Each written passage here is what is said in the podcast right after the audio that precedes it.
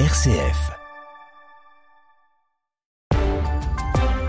RCF Cœur de Champagne, le flash, Jawed Saoudique. Si vous nous rejoignez, soyez les bienvenus et bonjour. Un pas de plus vers l'aide active à mourir. La Convention citoyenne sur la fin de vie se sont prononcées pour une évolution de la loi en faveur du suicide assisté à l'issue de trois mois de débat.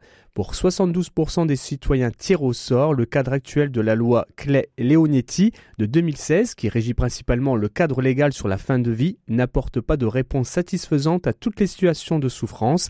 L'aide active à la fin de vie était une tendance de fond qui s'observait depuis quelques mois au sein de la Convention citoyenne. Les citoyens ont encore un mois pour affiner leurs idées. La dernière session de travail aura lieu le 17, 18 et 19 mars prochain avant de remettre les propositions au gouvernement.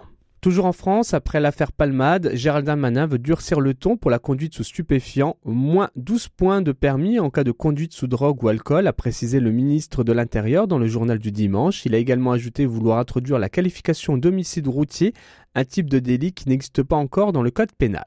Le Burkina Faso a annoncé hier la fin des opérations de la force française Sabre dans le pays. La lutte anti-djihadiste était l'une des missions principales de cette force composée de 400 militaires français.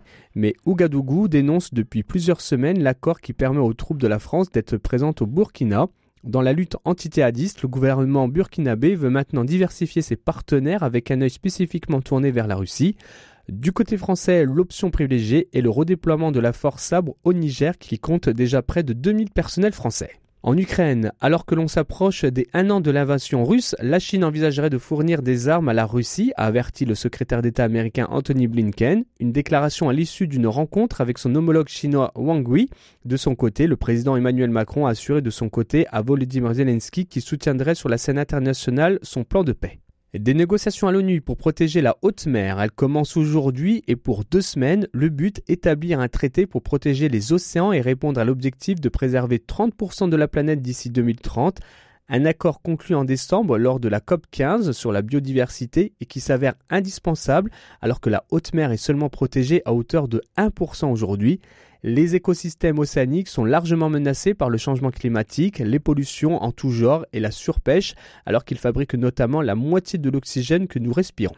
Au diocèse de Chalon, une rencontre de l'Action catholique des femmes se fera cet après-midi à 14h30 dans la salle des églises de Saint-Charles-de-Foucault à Vitry-le-François.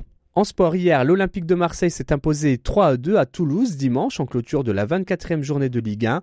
Le club phocéen reste donc en deuxième phase du classement en attendant le match dimanche prochain contre le Paris Saint-Germain. De son côté, le Stade de Reims fait match nul sur le terrain de l'OGC Nice, 0 à 0, et les Stacks s'inclinent une fois de plus 1-0 hier après-midi face à Montpellier. Fin de ce flash, toute l'actualité à retrouver sur rcf.fr et sur les réseaux sociaux.